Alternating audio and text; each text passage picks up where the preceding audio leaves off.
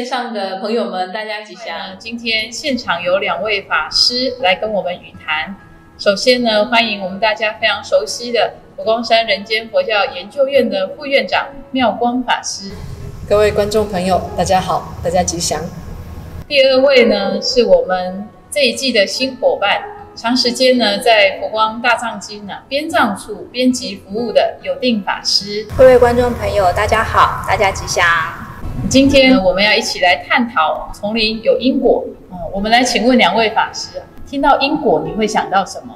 我们小时候听到因果，一定会听到有人说，像是做坏事就会遭到天打雷劈，或者是说呢，做坏事的人晚上或是在往生的时候就会遇到牛头马面，好像是一个很可怕的报应。这是一般人的这个看法。我也会想到报应，对因果报应嘛，那就是常听人家说的善有善报，恶有恶报。不是不报，只是时候未到。大概这就是一般人对因果的看法。那所以我们就很好奇，那到底佛教它是怎么谈因果的？是不是可以请有定法师跟我们谈一谈因果呢？它其实就是一种正确的行为管理。曾经听说啊，有风水师来到佛光山，佛光山前有这个高平溪，他就说：“哎呀，佛光山这个钱财啊都流光光了。”但是我们师父星云大师他觉得啊。法水流出去很好，法水长流五大众。实际上呢，这个因啊，有时候只是一个观念，这个观念呢会改变行为，甚至影响到整个结果的转变。所以从这个风水师口里啊，觉得佛光山啊可能会兴盛不起来，一直到现在，法水可以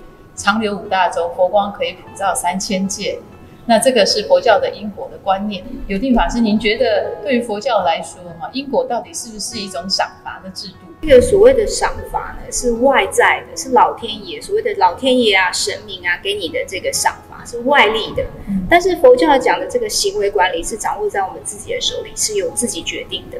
所以你说造什么因得什么果，善恶的业报都是要自己承担，掌握自己的命运呢，才能够成为自己生命的主人。所以对于佛教来说啊，自己的命运其实是要自己掌握的。我们以前还没出家之前，或现在出家之后，也可以常常看到，就是啊，我今天要先翻开看看这个星座的运势如何啊，或者是我要去找一个工作的时候，我要调派到哪里的时候，要不要请这个算命先生先帮我算一算啊，到底调去哪里的命运好不好？哦，那到底佛教怎么样看这些占卜啊，或者是这个星座命相之说？的确哦，很多人是觉得因果呢就是一种宿命论，所以他出门呢都要占卜一下。看看今天的运势，因为运势被固定好了。但是实际上呢，这个并不是完全如此哦。比方说，有的人他要看到本周的运势啊，母羊座桃花运，所以当隔壁的男同学呢来送来送你一片巧克力，你就自己脑补了，你就觉得说啊，这个男同学他是不是想追我？水瓶座犯小人，你可能就觉得啊，旁边那两个人窃窃私语，他是不是在说我坏话？我今天真的是犯小，其实是一个刻板的印象套入你的脑海里，反而你自己的思维受到了星座运势的控制。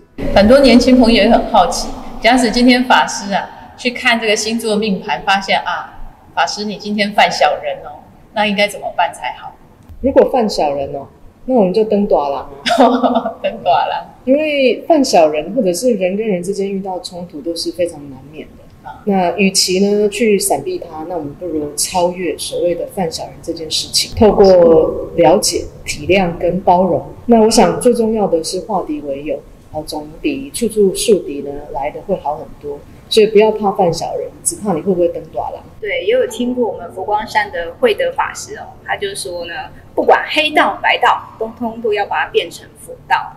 那其实解冤释结才是正道。所谓的宿命论呢，带来最大的影响在于，它会干扰我们对事情的判断，影响我们对事情的选择。如果一个人呢，他已经对自己的人生下了定论了。那他怎么还能够去自由的思考自己的人生方向？佛教呢，它不是宿命论，它更重视你怎么把握当下的因果。所以呢，因果不只是告诉你什么不可以做，而更是告诉你你还有很多可以做的。所以佛教的因果论告诉我们，我们的生命可以自己做主，自己要做自己的主人。那在这样的因果说底下，到底因果有没有什么样的法则可以遵循？是不是可以请妙光法师跟我们谈一谈？我们来讲一个因果的秘密好了。好，哦，所谓因果呢，其实暗藏玄机，对不对？因为它因跟果，它里面还多藏了两个字，全名应该叫做因缘果报。好，这个是整体的简称，也就是告诉我们在了解这个因果的过程当中呢，不只是知道凡事有因必有果，中间还有一个缘字。这个就好比我们要踏上一个旅程，那你的出发点呢是一个因，那终点呢毕竟是它的果。在这个旅程上面所遇到的一切人事物呢，也就是中间会发生的缘。通常我们只一心一意想要到达那个终点，好像不是很在乎旅途中的风景。可，实际上呢，这个是非常重要的。我用一个故事来说明因缘果报之间的关系。从前有一个驼子，他要去看医生治病，结果在路上呢，就遇到一个人啊，他四肢都被反绑挂在树上。他就问他说：“哎，你在干嘛？”这个人就跟他说：“哦，我在治驼背啊。哦，这是医生教我的。哦，有用吗？哦，绑在树上的人就说非常有效啊，你要试试看吗？”他说：“好啊，好啊，我正需要把这个问题给治好。”结果呢，这个驼子就把这个人放了下来。其实呢，被绑在树上的这个人是一个小偷，因为偷东西，结果被绑起来。他就骗了他之后呢，把驼子四只手反绑，吊在树上呢，把他身上的钱财呢都拿走，然后就跑掉了。这故事里的驼子呢，其实就是不明治病的因果啊，对于因果不清楚，而且呢，疾病乱投医啊，赔了夫人又折兵。可是我也常听到师傅。我常常去寺院参加法会，烧香拜佛。为什么我还会生病？这是什么因果？那甚至也有听到青年在问啊：我这么辛苦的赚钱，为什么我的存户就是个位数？那还有人在问啦：我这么努力的吃素，想要减肥，为什么我就是受不了？那这又是什么样的因果？很简单的，就是我们要让大家明白，在每个为什么背后，要了解。因缘果报密切的关系，那比方说吃素有吃素的因果，对不对？你瘦身有瘦身的因果，你是不能混为一谈的。那努力有努力的因果，赚钱有赚钱的因果，你也不能混为一谈。比方说吃素为什么一定要瘦？你每天吃炸的，你每天喝甜的，哦，虽然你没有吃到荤的，可是这些本来就是会胖啊。另外努力有努力的因果，赚钱有赚钱的因果。可是年轻人就觉得我很努力赚钱，他没有注意到他也很努力花钱，对，刷卡刷到爆，都做月光族。结果呢，到了月底就要吃土跟吃草。通常我们只在意结果，有没有如你的预期。可是呢，你并没有去关心到这个各种的因缘，你的付出够不够，好不好，乃至于你的方法对不对？因果是一种了知因缘的思想管理，它帮助我们呢解决生命的很多的为什么。我们就要知道一切来之不易，就会更懂得珍惜。那么，如果以我们目前的智慧啊，我们对于了知因缘的这一块，我们经常看不清、看不懂或看不见，那我们又应该要怎么办？我想，当然，以我们现在学佛的智慧，不可能马上就看见里面所有的因跟缘跟果。只是我们在学了佛之后，比较不一样的是，会去慢慢懂得一件事情的先后关系，还有各种因素的大小跟强弱。我想这个很重要。那么因果到底有没有什么法则可以遵循呢？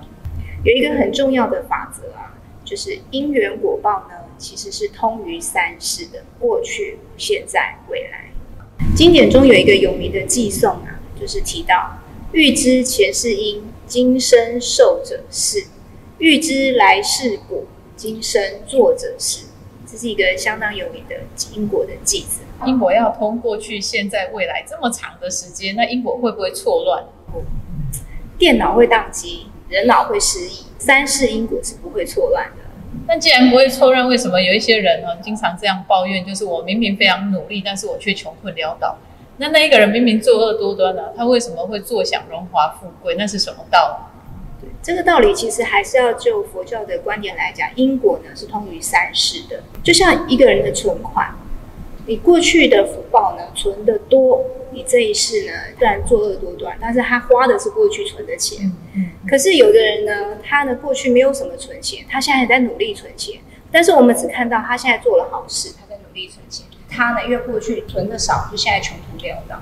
所以这个因果通三世，反而更是公平公正。像我们这一世呢，可以成为人生啊，经典就用盲龟浮木来形容这个人生的难遭难。